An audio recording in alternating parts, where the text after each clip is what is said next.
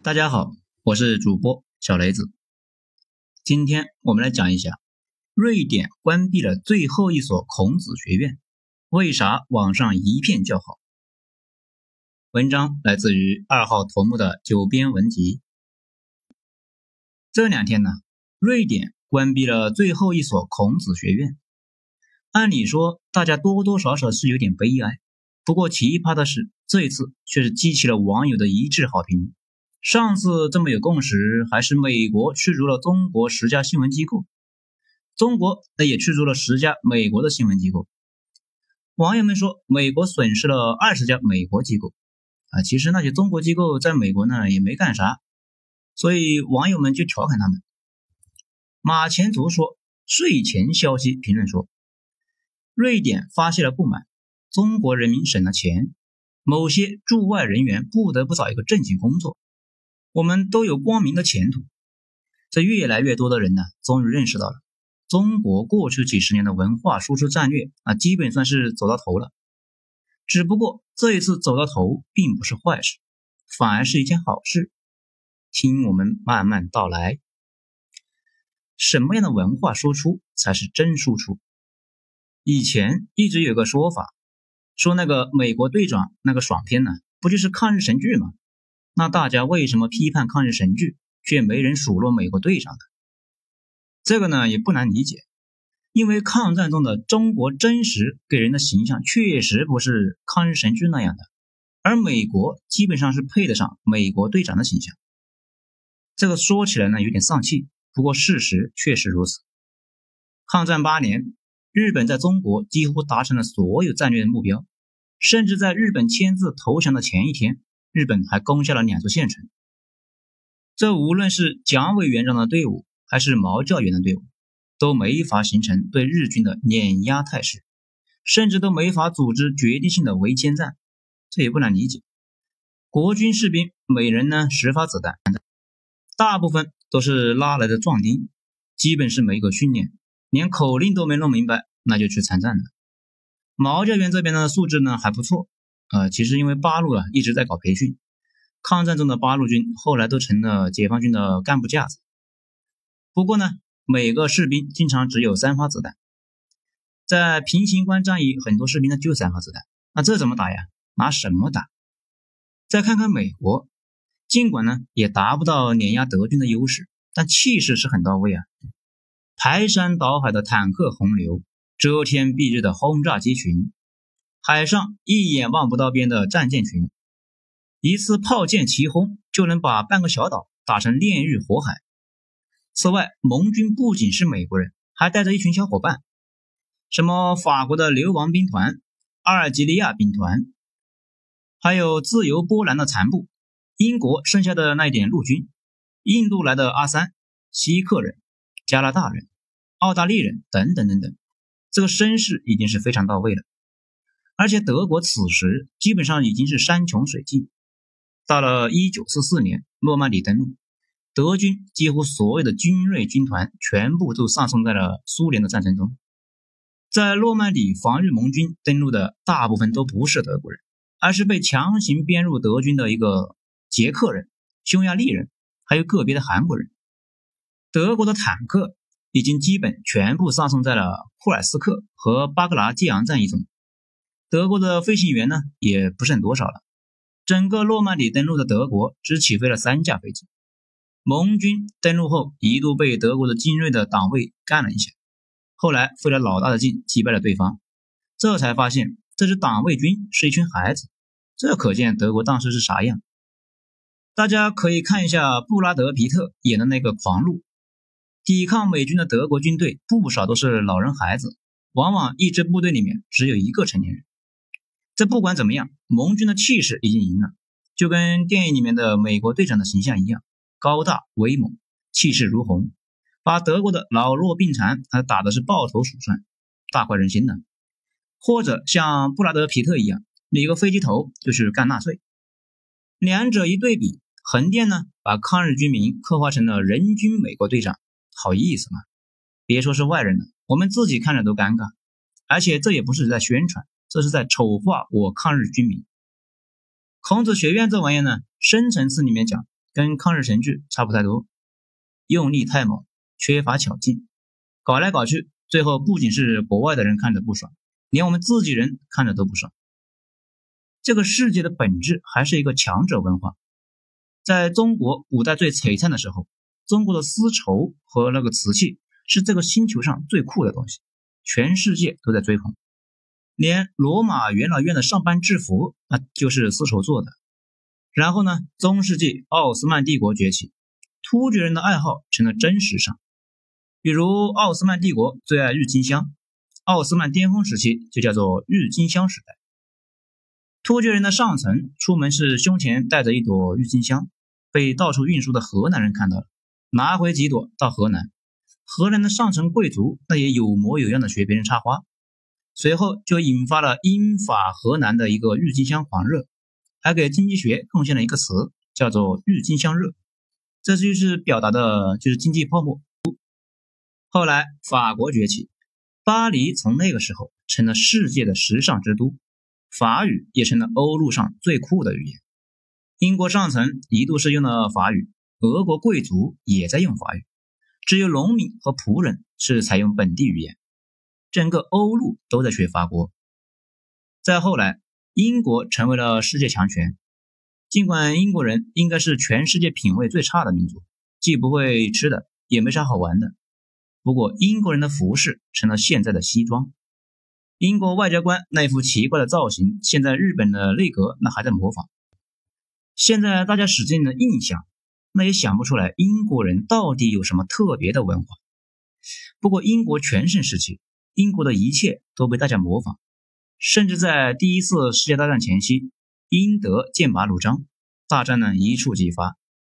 德国当时驻英国大使，一个叫做希洛夫斯基亲王的人。这个人呢，百分百的普鲁士贵族，德皇的表弟。这个人也是个英粉。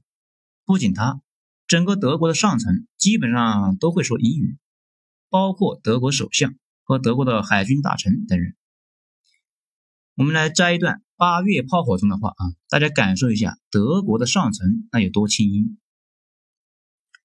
西利洛夫斯基亲王不仅在举止上，而且在内心世界，那也是一个诚挚的亲英派。他是决心到伦敦来，使自己、使祖国都博得英国人的欢心。英国社会是一个知情相间、欢度周末的社会。对这位大使来说，最大的悲剧莫过于生我欲我之邦和我所钟爱之邦发生战争，所以他抓住了一切时机，避免两国兵戎相见。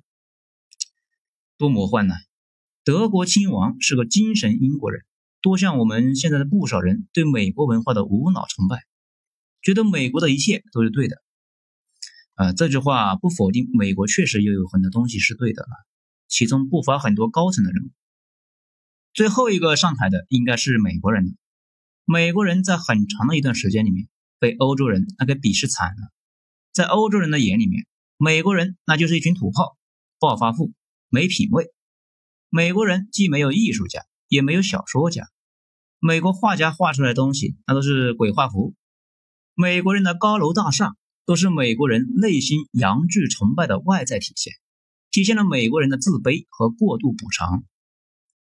美国人也因为这事自卑不已，在很长的时间里面，美国的大亨们一定要娶到欧洲的破落贵族来充当门面。大家有看过那个泰坦尼克号吧？那个女主角。就是要去美国嫁给一个有钱人，尽管他们家都要破产了。破产的贵族和美国的富人的联姻，在当时是非常非常的时髦。电影里面说，露丝脖子上的那块海洋之心，经历过法王路易十四、奥斯曼苏丹穆罕默德二世，现在跑美国富豪那里去了，分明就是在暗示旧大陆的霸权正在向北美转移。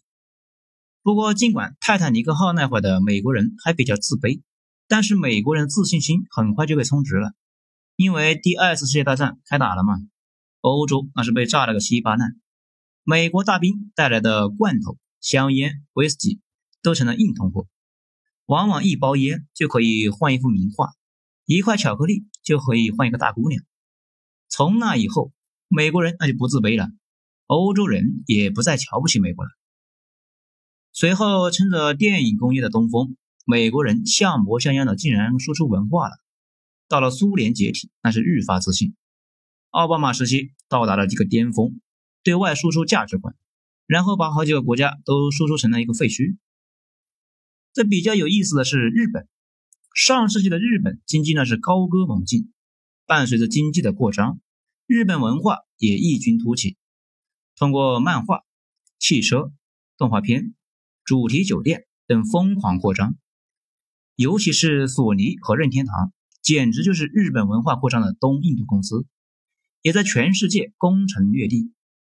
现在的小伙伴可能感觉不到我们那一代人的一个强烈。十几年前，索尼那就是信仰。那个时候啊，没苹果什么事。不过我们刚才说了，文化这个东西跟国力强相关。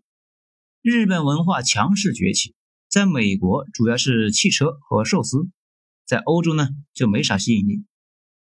日本的文化产品杀伤力最大的地方，无疑是在中国。全世界喜欢日本人呢有不少。但是真的把日本那个小岛国当成一个精神家园的，只有部分中国人呢。比较逗的是，韩流是一个低配版的日本模式。韩国在上世纪进入强国俱乐部之后，也发起了一系列的文化输出，那也有模有样。不过对西方影响那是很小，因为西方一直也看不上韩国。韩国呢，主要是针对那时候比他穷的国家，中国、俄罗斯、外蒙古什么的。现在中国的国力已经赶上来了，韩流也少了很多。不过在蒙古这种落后的国家，韩国依旧有很强的吸引力。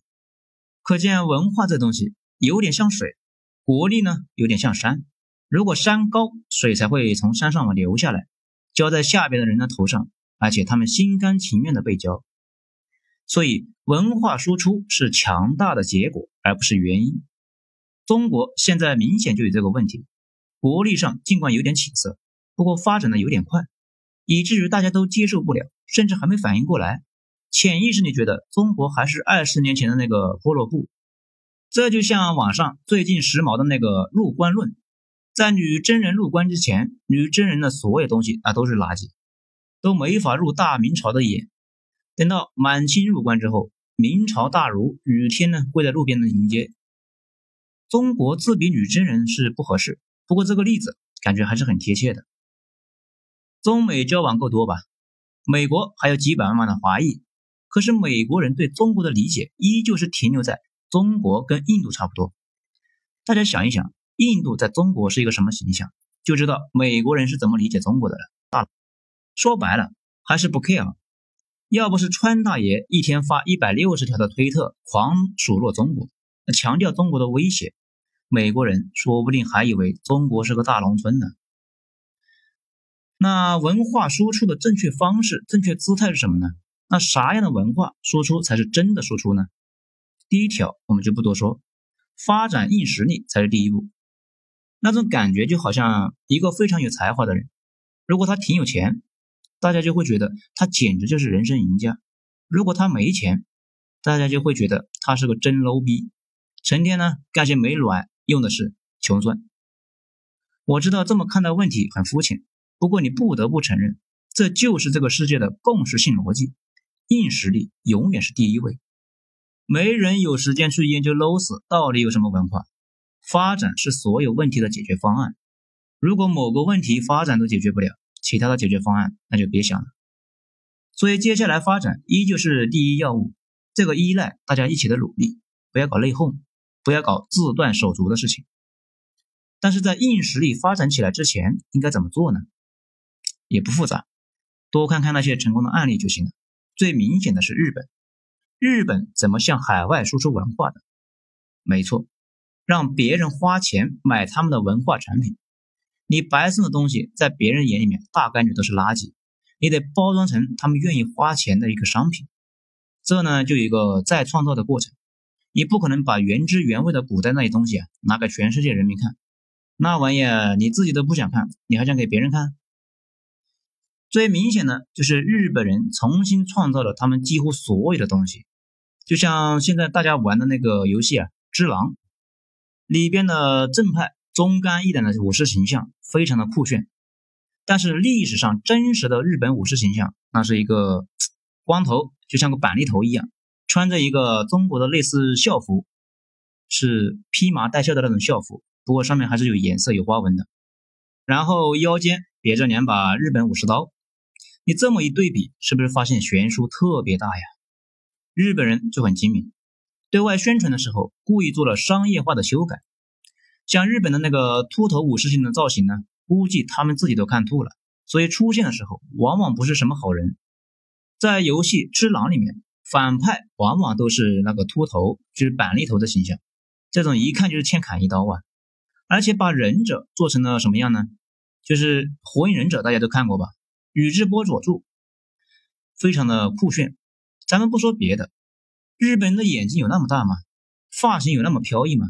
都没有，显然是都得重新创作。还有那个寿司，这个玩意呢，最早的形态是跟切糕差不多，叫做香寿司，香就是木香的香，而且中间有一段时间的个头啊，它有拳头那么大。是用来给体力工人补充体力的，类似于咸鱼拌饭。后来通过商业化，不断的改良，不断的调整，改成了现在晶莹剔透的那个造型，卖相是越来越好，然后就卖到了全世界。其实大家应该也有感触，中国在海外最成功的 IP，那应该就是功夫了。为什么老外喜欢中国功夫呢？难道是中国功夫真的有什么实战价值吗？还是在什么国际擂台上面？中国功夫惊艳出场，让大家眼前一亮，都不是。这玩意呢，主要是靠李小龙和长龙卧虎打出来的，也是商业活动获得巨大成功后的结果。大家看那个《复仇者联盟》和《钢铁侠》里面都能看到，里边的小罗伯特·唐尼明显就是一个李小龙粉，经常会做一个李小龙的起手式。现在海外的咏春热也跟李小龙强相关。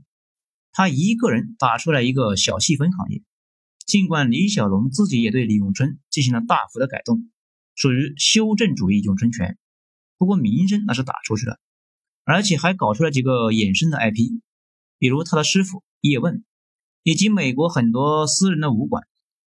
这里多说一句，叶问在国外的名声呢还是不错的，有不少的粉丝，在外网上面搜 Ape Man 就能够看到叶问相关的内容。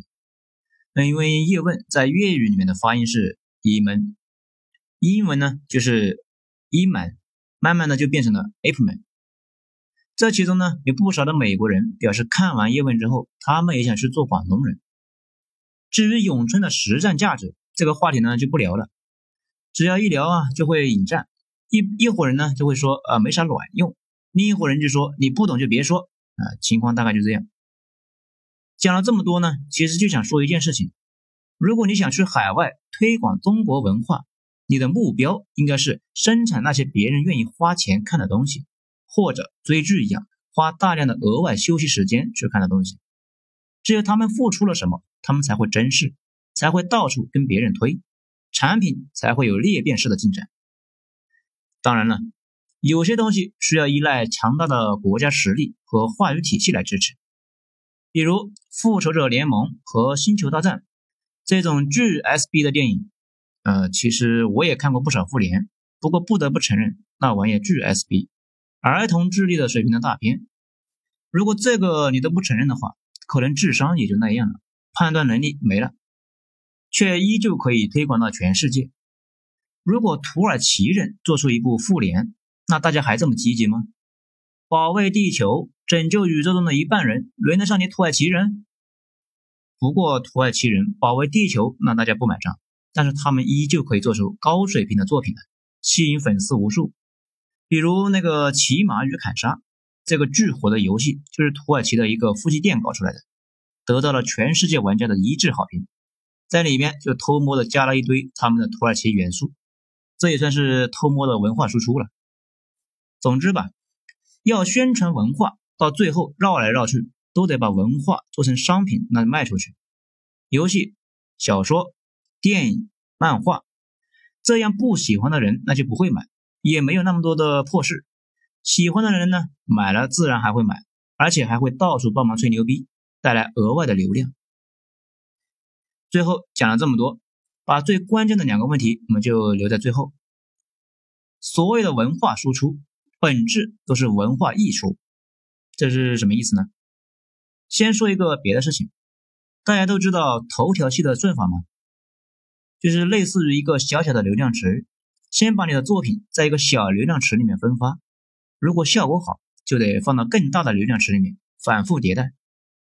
文化输出也是这样，全世界几乎所有的文化输出都是在自己国家内部反复竞争中成为了爆款，然后别的国家，嗯或者组织主动引入，就完成了一轮文化输出。比如李子柒，他就是先在中文网上火了。然后就火到国外去了，不少的美国人看了那个视频，那还跟我说，本来以为你们中国是个大工厂，这没想到还是个大农村呢。呵呵，类似的还有美剧，早期美剧根本就没有想好讨好外国人，但是作品的水平很高，美国的外国留学生主动组织起来翻译成本国语言，这样美剧就被输出了。这两年美剧的水平那是越来越差，老粉已经基本上是脱粉了。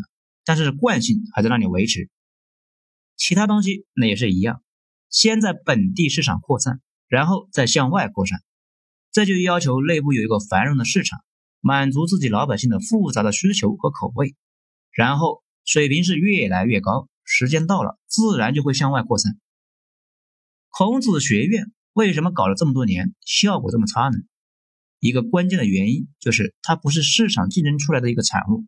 缺乏对用户需求的那种精确的把握，一直都是那种老三样：太极、扇子舞、包饺子，不知道他们自己烦不烦。咱们再回到最开始的那个话题，这还有个问题没掰扯明白：为什么瑞典要关闭最后一所孔子学院？我们说了这么多，为什么关掉是对的，却忘了说为什么要关？这也是没办法的事。国际上给中国本身的定位是生产袜子、拖鞋等低端玩意儿的。你如果一直跟印度似的，人畜无害，不威胁别人，那大家自然喜欢你啊。但是中国一直在持续升级，以前呢影响不太大，毕竟不在一个生态位啊。这两年呢，中国是相当于突然突入欧美躺着赚钱的那些领域了，那人家能不咬你吗？咱们举个小例子，大家就知道了。大家知道修铁路、修公路那个挖隧道的机器吧？叫做盾构机。以前呢，主要是从德国进口。在上世纪，这个玩意儿一台就需要三点五亿。德国专家过来干活，一小时需要六千多块。你要知道，那个时候北京双职工一个月的收入都不到这个数。德国那这企业简直就是躺着赚钱呢。现在中国呢，把这个玩意就研发成功了，不仅不再从西方进口。而且其他国家也不再向德国购买了。其实中国在这方面需求啊占了全世界的六成，因为中国生产的便宜的态度，技术人员呢也是随叫随到。那实在不行，我国企业去给你修了，你就在那里等着验收就可以了。对于西方那些国家来说，几个十来万的小城市就靠着这么一个厂子，被你风淡云轻的给搞没了，你说人家怎么看待你啊？这有点像英国打完鸦片战争就去打克里米亚战争去了，早把鸦片战争给忘了。但是这玩意在中国引发了一场大风暴，成为了近代史的转折点。这就是伤害不对等。你研制成功，在家里欢乐的摆宴席，人家呢在家里抱头痛哭。这也是为什么这两年好像国外对中国的态度明显变差了。反正吧，机遇和挑战并存，怎么办？鼓足勇气上呗，反正你也没地方可逃，你总不能为了讨好人家搞工业降级吧？只能是硬着头皮走下去。好了，今天就讲到这里，精彩咱们下次接着继续。我是主播小雷子，谢谢大家的收听。